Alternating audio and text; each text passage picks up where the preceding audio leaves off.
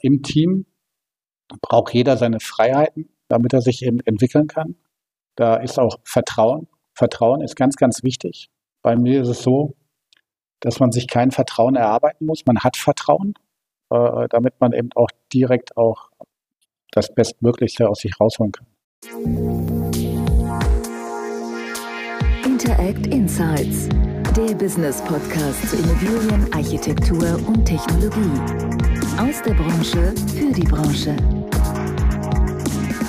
Herzlich willkommen zu einer neuen Folge von Interact Insights. Das ist der Business Podcast für Immobilien, Architektur und Technologie aus der Branche für die Branche. Mein Name ist Christoph Hardebusch, ich bin Geschäftsführer von Rücker Consult und ich bin heute Ihr Moderator. Ich freue mich auf einen spannenden Gesprächspartner und sage ganz herzlich willkommen Michael Buchholz. Michael Buchholz, Leiter Region West der Aurelis Real Estate Service.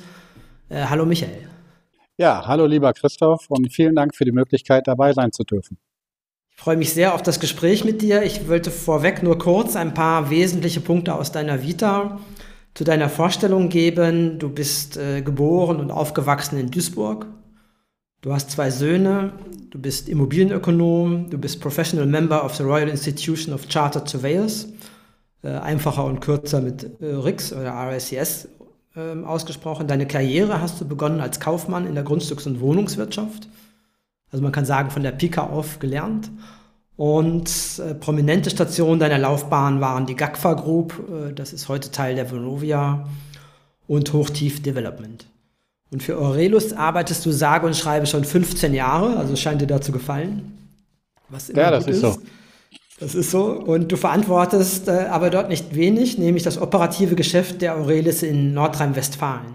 Und außerdem bist du auch noch Geschäftsführer eines Joint Ventures, äh, zu dem wir gleich auch noch äh, kommen wollen. Aber vorher äh, unser berühmtes Speedquest, um ein bisschen warm zu werden, um dich besser kennenzulernen, um in Fahrt zu kommen. Ich stelle einfach 60 Sekunden lang Fragen, äh, auf die du einfach kurz antwortest, aus der Hüfte nicht überlegen. Und ähm, bist du bereit? Ja, sehr gerne. Dann kannst du losgehen. Wir beginnen mit Urlaubsträumen. Also im Lockdown haben wir ja viel Zeit zum Träumen und wenig zum Machen, ne? aber das äh, bringt einen vielleicht auch nochmal auf neue Gedanken. Starten wir einfach los. Berge oder Meer? Meer. Ferienwohnung oder Hotel? Es kommt darauf an. Aktivurlaub oder Faulenzen? Beides in Kombination am besten. In Kombination am besten. Das war's mit den fiktiven Urlaubsthemen. Jetzt kommen wir zur Realität. Im Lockdown, was nervt dich am meisten? Corona. Und sobald der Lockdown aufgehoben ist, was machst du zuerst? Lecker essen gehen. Dein Lieblingssport? Fußball. Wenn du Fußball als Lieblingssport hast, dann hast du sicher auch einen Lieblingsverein. Wie heißt der? Bayern München. Bayern München, noch Tabellenführer, okay. Oder wie immer Tabellenführer. Mal ähm, gucken. Stell dir vor, du hast Feierabend und möchtest entspannen. Film, Buch, Musik? Ähm, Film. Und noch eine kurze Antwort, auch wenn das jetzt schwer wird, vielleicht. Im Ruhrgebiet zu leben ist schön, weil? Weil es vielfältig ist und abwechslungsreich. Genau, abwechslungsreich und vielfältig wie wahrscheinlich dein Job auch, aber wir bleiben nochmal bei dem anderen sehr wichtigen Thema im Leben oder einem der anderen wichtigen Themen im Leben, äh, nämlich dem Fußball der dann auch in deinem Leben eine gewisse Rolle gespielt hat, weil du bist Bayern-Fan in Duisburg. Und wie fühlt sich das so an in der Diaspora? Äh, Bayern-Fan fühlt sich für mich grundsätzlich immer gut an. Und ähm, ja, ich bin geborener Meidericher, also der Heimat auch vom MSV Duisburg. Und äh, ich bin aber Bayern-Fan, so lange wie ich eigentlich denken kann. Das war schon seit Beginn der 80er Jahre. Äh, damals ist Franz Beckenbauer von Cosmos New York noch zurückgekommen nach, nach Hamburg und äh, Anfang der 80er wieder zurückgegangen. Das waren noch die Zeiten von Karl-Heinz Rummenigge als aktiver Spieler, Paul Breitner, John Mary Pfaff. Ja, und seitdem bin ich Bayern-Fan. Das prägt fürs Leben, aber war das schwer im Ruhrgebiet? Ich meine, in Duisburg wäre man vielleicht Zebra-Fan oder Dortmund oder Schalke. Ja, Bayern, Bayern, hm, das ist schon, finde ich, auch als Ruhrgebietler etwas ganz Besonderes. Ähm, viele meinen ja immer, man ist Bayern-Fan, weil Bayern ein, ein Abo hat auf Siege, äh, zweimal ähm, alle drei Titel geholt hat.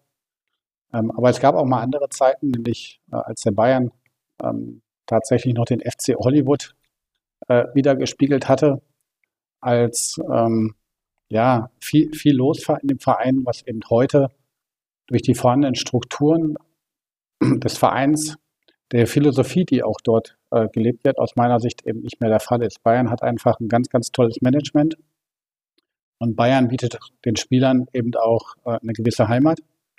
Und immer dann, wenn es Bayern eben gelingt, äh, jemanden zu finden, der, der diese Eckpunkte quasi miteinander verbindet, ähm, dann ist Bayern fast unschlagbar. Ja, also der, der Hansi Flick ist meines Erachtens, wie auch der Jupp Heynckes, eben ein Mensch, der schafft, eben äh, diese vielen Individualisten äh, zu einem Team zusammenzuschweißen. Und äh, das noch mit der Philosophie von, von Bayern, von dem Verein, führt einfach dazu, glaube ich, dass äh, Bayern einfach lange Zeit noch oben stehen wird. Mal sehen, wie lange das noch anhält. Aktuell gibt es ja auch äh, so ein paar kleine Aussagen zum FC Hollywood. Vielleicht steht ja auch bei Bayern ein Umbruch an. Man muss mal schauen. Ähm, ja, aber ich finde, viele Vereine haben zwar gute Grundlagen, wie auch Dortmund, ähm, aber können noch bei weitem nicht das Niveau von Bayern erreichen, weil denen diese Philosophie fehlt oder das verbindende Element. Ich glaube, am nächsten kommt dem noch Leipzig, äh, weil die eben auch diese Philosophie haben und das verinnerlicht haben, das weitergeben an die, an die Mannschaft. Deswegen stehen die auch unabhängig ihrer Finanzstrukturen aus meiner Sicht auch ähm, völlig berechtigt auch mit oben. Und ja, so, so viel zu Bayern, aber mit Bayern kann man auch ganz viel ähm, erklären, auch was den, den beruflichen Alltag auch betrifft oder mit Fußball im Allgemeinen. Das wäre auch meine nächste Frage. Du bist ja auch Manager. Ähm, du hattest eben gesagt, das Management ist vorbildlich. Kann man da was lernen? Ja, ähm, aus meiner Sicht schon. Und zwar, ähm, wenn ich das Ganze, ähm, dieses Zusammenspiel von mehreren Faktoren eben in die Arbeitswelt äh, transportiere, dann ist es immer wichtig, dass eine gut funktionierende Firma muss immer auch eine gut funktionierende Eigentümerstruktur haben. Und äh, wenn das Unternehmen dann eben die Philosophie von Bayern, aber die, die Kultur, eine, eine Unternehmenskultur hat, warum ich etwas tue, warum ich ein Produkt schaffe, mit einem funktionierenden Management, Führungspersönlichkeiten und Führungspersönlichkeiten, die eben als ähm, Steuerer funktionieren, Steuerer der operativen Mannschaft. Und wenn die operative Mannschaft dann über individuelle Klassen verfügt, das Ganze eben im Idealfall aufeinander abzustimmen. Das ist genauso wie das Zusammenspiel zwischen Torwart, Abwehr, Mittelfeld und Sturm. Viele Individualisten, die zusammen in einem Team zu bringen, äh, hat bisher immer großen Erfolg gebracht. Und das sehe ich in der Arbeitswelt im Team genauso wie im Fußball. Da kommt auch alles viel auf den Trainer an, also auf die Köpfe kommt es immer an. Mal schauen, ob Hansi Flick nicht doch lieber Bundestrainer wird oder ob wir mit Lothar Matthäus weiterleben sollen. Das äh, sehen wir dann mal später. Ähm, aber du, du spielst zwar selber, glaube ich, nicht mehr aktiv oder nicht professionell, oder spielst du noch? Nein, nein. Ich habe äh, aufgehört. Ja, genau. Ich habe aufgehört, ähm, ja, vor langer Zeit schon ähm, weil mir das ähm, zu anstrengend war, das eben auch mit dem Job zu verbinden und die äh, Verletzungsanfälligkeit doch sehr groß war und damit auch der Ausfall im Beruf. Ähm, ja, aber mit meinen beiden Jungs ähm, war ich von, von jeher auf dem Fußballplatz mit dem Großen angefangen, der auch heute noch aktiv spielt äh, im Seniorenbereich. Es äh, wird jetzt 22 in diesem Jahr. Und ähm, ja, der hat uns quasi immer auf die Fußballplätze geführt, und dann sein kleiner Bruder, der auf die 18 zusteuert, ähm, hat sich dann auch den Fußball gewidmet. Also Mama und Papa waren natürlich immer die größten Fans, waren immer mit dabei, manchmal auch getrennt, sind ähm, ja fast durch ganz Nordrhein-Westfalen gefahren und haben unsere Jungs da ähm, unterstützt.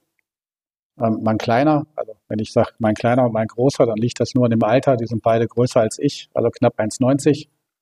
Ähm, mein Kleiner, der äh, spielt sehr erfolgreich seit der C-Jugend auch in der zweithöchsten äh, Jugendliga, äh, in der Niederrheinliga. Also in der C, in der B und in der A-Jugend jetzt. Und ähm, er ist da Torwart.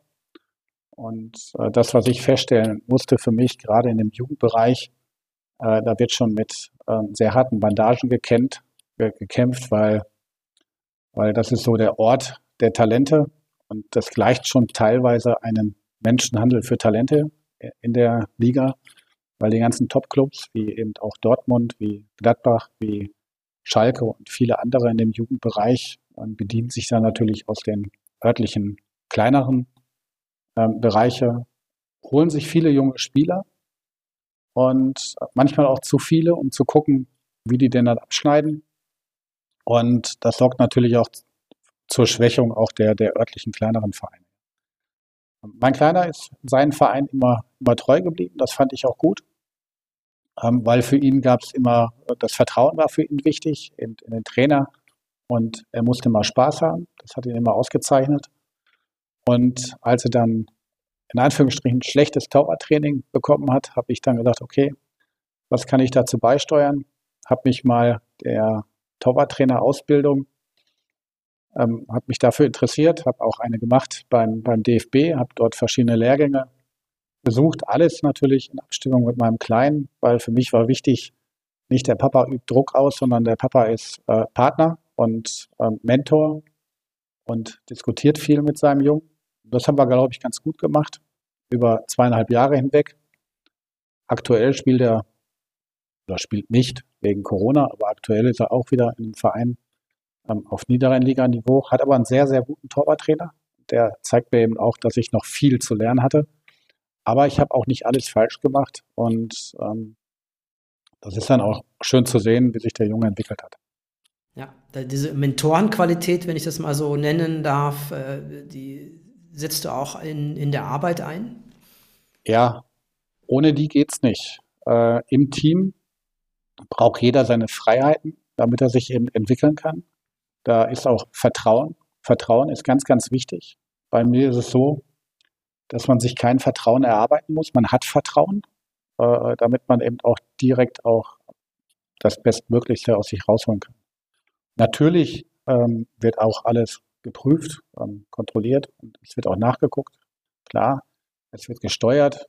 Äh, aber all das zusammen in einem Team, eben in Form dieser Mentorenfunktion, funktioniert doch viel, viel besser. Ja.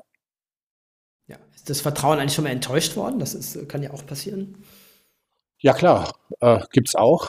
Ähm, das ist aber völlig normal. Man, man, wenn man Leute einstellt, dann ähm, hat man ja immer nur einen kleinen Zeitraum, in dem man sich kennenlernt. Man meint, sich in einer gewissen Bandbreite zu befinden. Und ich sag mal, der überwiegende Teil äh, war auch immer in der Bandbreite, hat auch immer funktioniert, aber es gibt eben auch welche, die sich dann anders entwickeln, die auf andere Züge draufspringen, weil denen das eben auch, auch äh, mehr Spaß macht. Aber, und auch das ist für mich wichtig, das hat nicht unbedingt was mit ähm, enttäuschendem Vertrauen zu tun, sondern man kann sich ja auch verändern. Ja, und wenn man sich verändert und darüber eben auch transparent und oft auch miteinander umgeht, dann findet man auch dafür eine Lösung. Und dann geht man eben auch mal getrennte Wege, ähm, wenn es eben dauerhaft ist. Und ähm, so eine richtige Enttäuschung, vertrauensmäßig, ähm, würde ich sagen, eher nicht, eher nicht. Und, und wenn, dann gab es auch nachvollziehbare ähm, Gründe dafür, äh, die man dann in einem persönlichen Gespräch dann auch wieder gerade gerückt hat. Das ist ja immer gut, wenn man sich äh, zweimal, dreimal begegnen kann, auch wenn man schon lange nicht mehr zusammenarbeitet. Aber das bringt uns natürlich jetzt mal auf deinen Beruf. Du leitest das operative Geschäft der Aurelis in NRW, hatte ich eben schon gesagt. Aber kannst du unseren Zuhörern kurz erläutern, was das genau ist? Was machst du? Okay, also ich verantworte den Bereich der Aurelis in, in Nordrhein-Westfalen, also alle Geschäftsfelder. Ähm, Aurelis ist bundesweit als Asset Manager, Projekt- und Landentwickler aktiv. Ähm, mit den Geschäftsfeldern sind wir in den Städten München, Hamburg, Eschborn und Duisburg vertreten. Und das, was wir tun in jeder Stadt oder in jedem Zuständigkeitsgebiet, ist, dass wir für unsere Mieter, für unsere gewerblichen Mieter bauen wir Bestandsobjekte nach deren Bedarf um, modernisieren diese. Wenn wir eine Vermietung gesichert haben, dann realisieren wir auch Neubauprojekte. Flächen, Flächen, die wir nicht selber bebauen, erschließen und veräußern wir. Und diese Flächen können für den gewerblichen äh, Bereich sein oder aber auch für den Wohnungsbau. Und wir kaufen auch Flächen an, um unsere, ähm, unser Entwicklungs- und Mietportfolio zu erweitern. Ja, also unsere Schwerpunkte liegen also auf den Ankauf und die Entwicklung von Unternehmensimmobilien sowie der wohnungswirtschaftlichen und gewerblichen Landentwicklung mit dem Ziel, diese nach Entwicklung zu veräußern und das überwiegend in Metropolregionen. Gira, das sind die mit den Schaltern. Wenn es um Smart Home, Smart Building oder einfach um Schalter und Steckdosen geht, kommt ihr an Gira nicht vorbei. Egal ob im großen Bürogebäude, im kleinen Eigenheim oder Tiny House. Gira sorgt für effiziente und stylische Elektroinstallationen made in Germany. Wenn bei euch zu Hause auch die Lichter angehen sollen, schaut doch vorbei unter gira.de. Gira. Smart Home, Smart Building, Smart Life.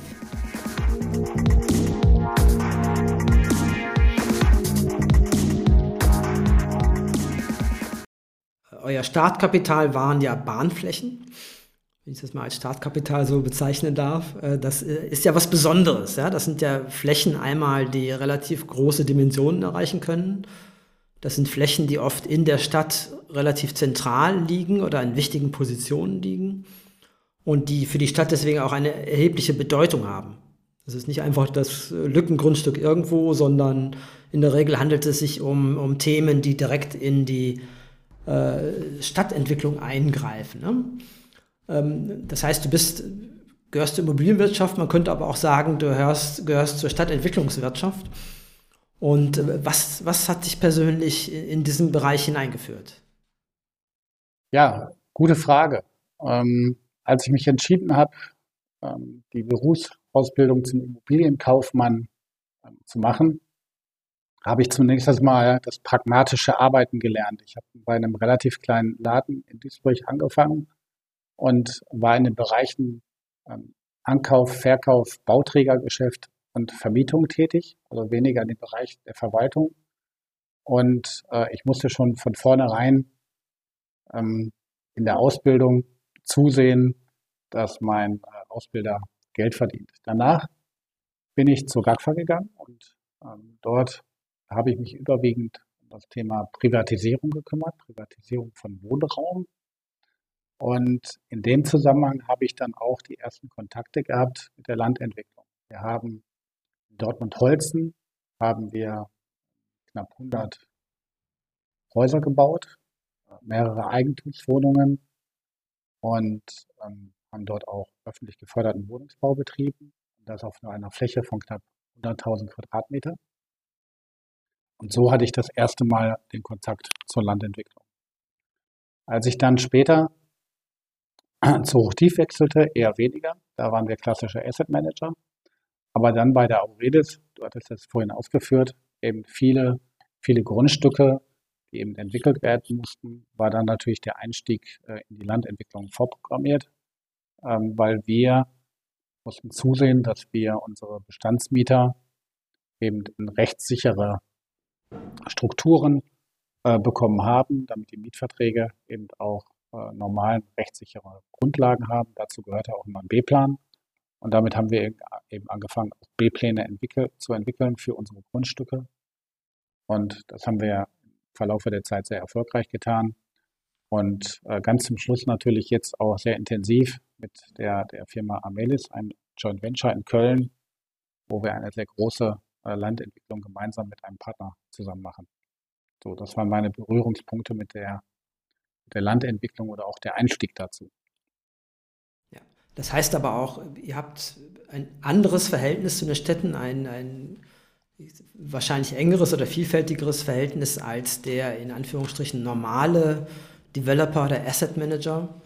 Das heißt, ihr habt wahrscheinlich relativ viel Kontakt zu den, den kommunalen Behörden, zu der politischen Stadt, zu den Entscheidungsträgern in der Stadt. Ja, ich glaube schon, dadurch, genau wie du das beschrieben hast, eben die Bandbreite sehr vielfältig ist, dass wir in dem Bestandsgeschäft eben mit den Nutzungsänderungsanträgen unserer Mieter mit der Kommune in Kontakt sind.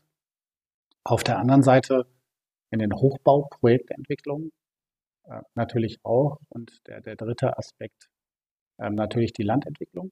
Äh, immer dann, wenn wir alle drei Bereiche ähm, in einer Stadt bedienen, dann haben wir dorthin sehr gute Kontakte. Man kennt sich ja, aber wir sind auch nur ein ganz normaler Partner also unter den Profis wie, wie bei allen anderen auch. Wir genießen da eben keine Vorzüge. Wir werden genauso behandelt wie alle anderen auch, äh, müssen unsere Arbeiten dort äh, im ganz normalen Umfang erbringen. Also von daher, ähm, man, wir sind bekannt und äh, man weiß, eben, dass wir eben auch nachhaltig sind an der Stelle. Das hat die Vorteile, ja.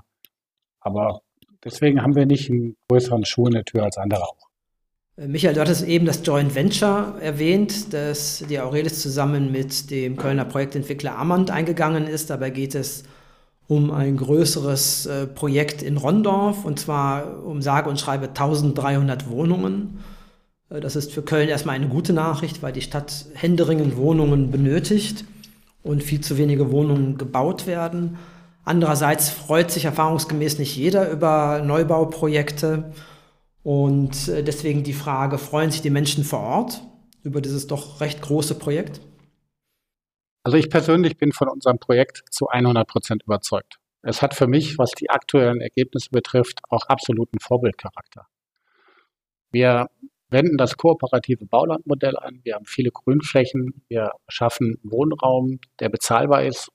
Wir haben einen Städtebau, der die ähm, der Alt- und Neu-Rondorf miteinander verbindet. Also prägende Elemente auch von Alt-Rondorf werden auch in Neu-Rondorf sich wiederfinden.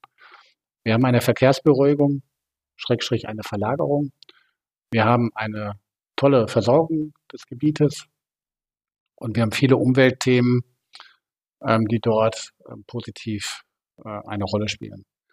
Ich glaube insgesamt, die Freude über das Projekt ist noch ein wenig verhalten, da der Mensch dazu neigt, erstmal die negativen Aspekte in den Vordergrund zu stellen und immer mehr Risiken als Chancen sieht. Das ist das Thema eben Angst vor Veränderungen. Ja. Wenn wir es schaffen, unsere tollen Ergebnisse zu präsentieren und diese auch in den Köpfen der Menschen vor Ort landen werden, dann wird das Projekt, denke ich, sehr viel Freude auch äh, bei der Bevölkerung äh, hervorrufen. Und das Positive wird definitiv überwiegen und unser Projekt wird Modellcharakter haben. Es wird immer Unzufriedene geben, das ist so. Ähm, die sind aber wahrscheinlich mit allem immer unzufrieden und die werden auch immer meckern. Wichtig dabei ist, dass es eben nur einige wenige sind und dass diesen einigen wenigen auch nicht zu viel Aufmerksamkeit ähm, gegeben werden darf. Weil negative Medien und dazu oder negative Themen, äh, das ist ja so auch in unserer Gesellschaft, werden ja auch durch die Medien viel eher transportiert als positive. Auch das liegt leider in der Natur der, der Medien an der Stelle, weil nur spannende, reißerische und eskalierende Themen für ausreichende Leser sorgen. Ja, aber ich glaube, die, die Freude, die wird sich steigern, zunehmen und zum Schluss wird es ein tolles Projekt sein. Davon bin ich überzeugt.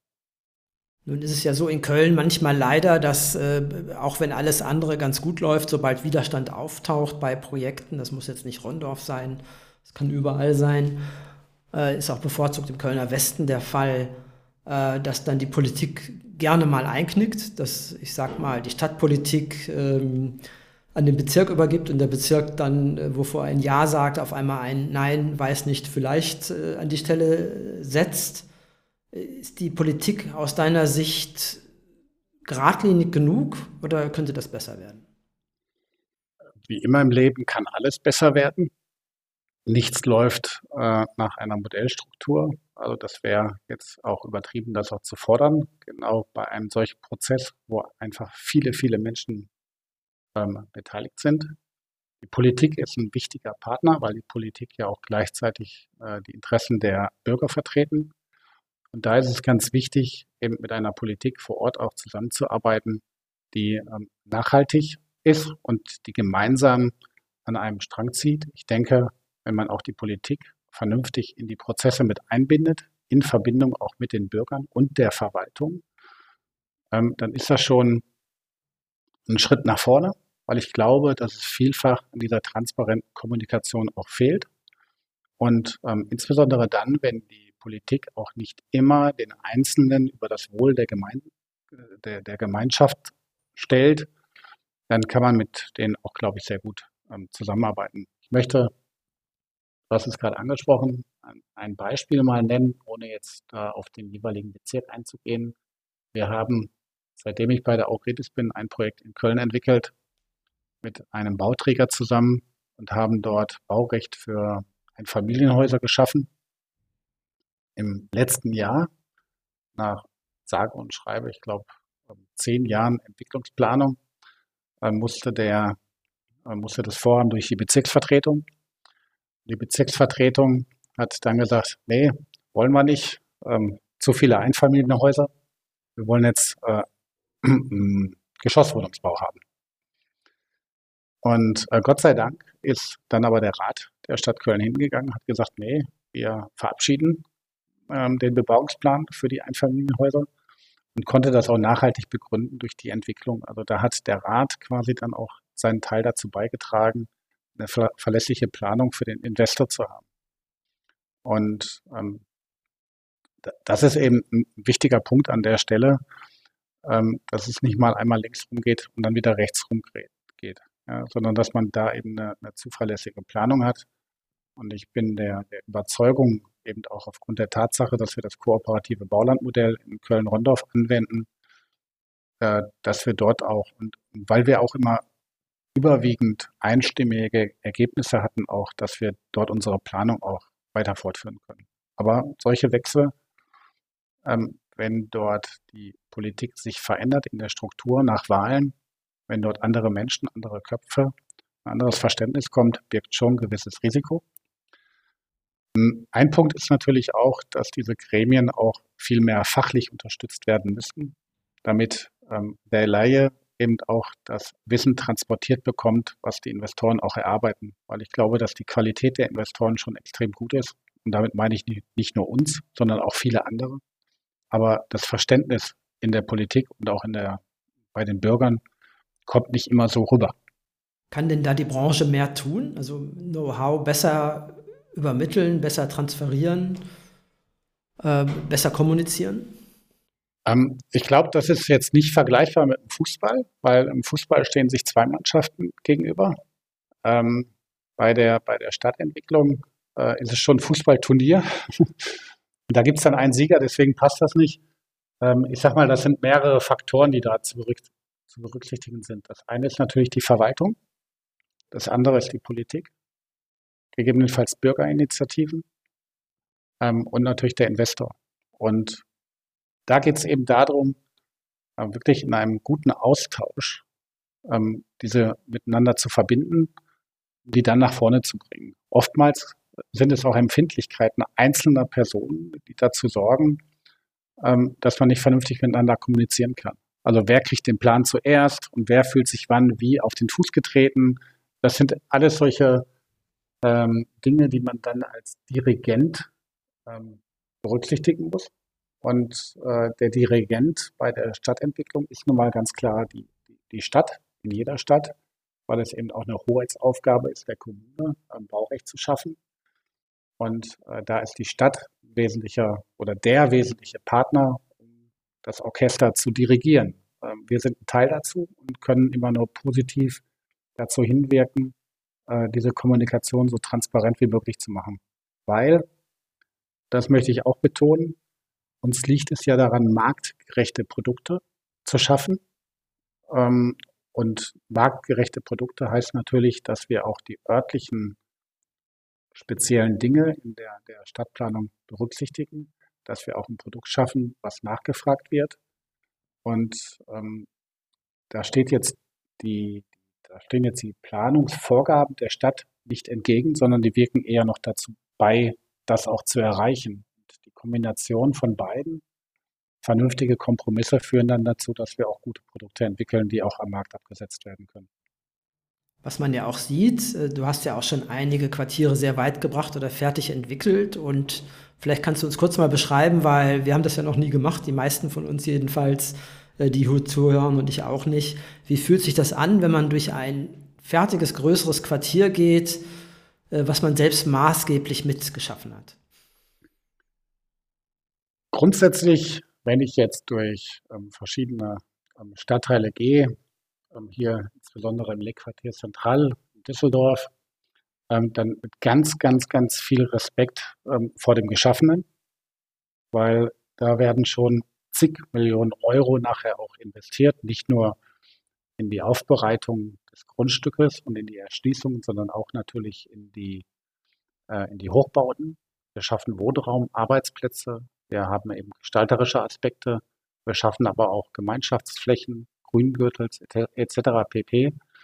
Und ähm, schlussendlich steckt ja nicht, ähm, steckt ja nicht ganz ein unerheblicher Teil unseres Arbeitslebens auch in diesen Projekten. Also mit ganz, ganz viel Respekt vor dem Geschaffenen. Aber ähm, das ist eben auch wichtig, ähm, selbstkritisch da durchzugehen und zu prüfen, ob eben auch alles so funktioniert hat, wie man es sich ursprünglich auch gedacht hat. Ähm, daraus lernen ähm, das Gelernte eben auch dann wieder auf andere Projekte anzuwenden, um die Projekte immer wieder besser zu machen. Und ähm, ja, ein wesentlicher Punkt ist, die Vergangenheit kann man nicht ändern, die Zukunft schon. Und ähm, das zeigt ein, einfach auch den Aufwand, der in solchen Projektentwicklungen steckt. Und ähm, letztendlich lohnt es sich aber. Ja? Und daher immer, daher verfolgen wir immer auch die, die Vergangenheit in Verbindung eben mit den äh, notwendigen Details, die dann auch vor Ort entsprechend zu berücksichtigen sind. Und letztendlich tragen alle die vergangenen Projekte auch dazu bei, ähm, dass wir eben ja, neue tolle Projekte in der Zukunft machen und so auch am Markt wahrgenommen werden. Ja, apropos Lernen, als Schlussfrage, das ist bei uns die Rubrik der gute Rat sozusagen. Ähm, worauf sollten junge Menschen achten, die jetzt ihre Laufbahn in der Immobilienwirtschaft beginnen? Okay. Ja, äh, mir persönlich ähm, bei mir ist der, der akademische Abschluss steht bei mir nicht an erster Stelle. Ja? Die fachliche Eignung immer vorausgesetzt ist die ähm, Persönlichkeit extrem wichtig. Offenheit, Ehrlichkeit und Herzblut für den Job. Ja? Das gilt in allen Bereichen. Herzblut, ganz wichtig. Eigeninitiative, ähm, das sind alles eben persönliche ähm, Eigenschaften. Ähm, Flexibilität ist gefragt. Ähm, offen eben auch für, für, für Innovation. Ähm, Themen wie Mobilität, Klimaschutz, Verkehr rücken auch immer mehr in den Mittelpunkt äh, der Planungen, die koordiniert werden müssen. Also viel eben auch, wie der Hansi Flick, eben auch ein, ein, ein Steuerer sei, zu sein, ein, ein Verteiler zu sein, um so Projekte im Team nach vorne zu bringen. Und wenn man dann auch noch die entsprechenden äh, fachlichen Eignungen äh, mitbringt, dann ähm, ist man, glaube ich, ganz gut dabei. Äh, sprich, der Faktor Mensch und das, das Ganze dann noch im Team ist ganz wichtig.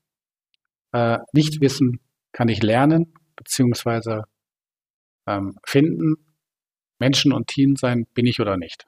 Ja, so das sind so die, wo ich sage, ich muss nicht mal alles wissen, ich muss nur wissen, wo es steht. Ja, das ist so auch eines unserer Mottos, ähm, weswegen wir eben auch gerne komplexe Projekte machen. Das ist eigentlich ein schönes äh, Resümee. Mensch und teamfähig bin ich oder bin ich nicht. Das nehme ich äh, gerne mit nach Hause. Lieber Michael, vielen, vielen Dank für dieses tolle Gespräch. Und auch Ihnen, liebe Zuhörerinnen und Zuhörer, vielen Dank fürs Dabeisein, fürs Zuhören. Und äh, es gibt immer ein nächstes Mal, auch äh, bei uns. Nächsten Freitag wird es wieder spannend. Meine bezaubernde Kollegin Miriam Beul äh, präsentiert Tore Marenbach, Geschäftsführer von Cube aus Leverkusen. Hören Sie rein, es wird wieder spannend und interessant. Und falls Sie uns online besuchen möchten, können Sie das auch tun unter interact.network. Alles Gute, bleiben Sie gesund und bis bald. Vielen Dank, lieber Christoph, und alles Gute. Interact Insights, der Business Podcast zu Immobilien, Architektur und Technologie. Aus der Branche für die Branche.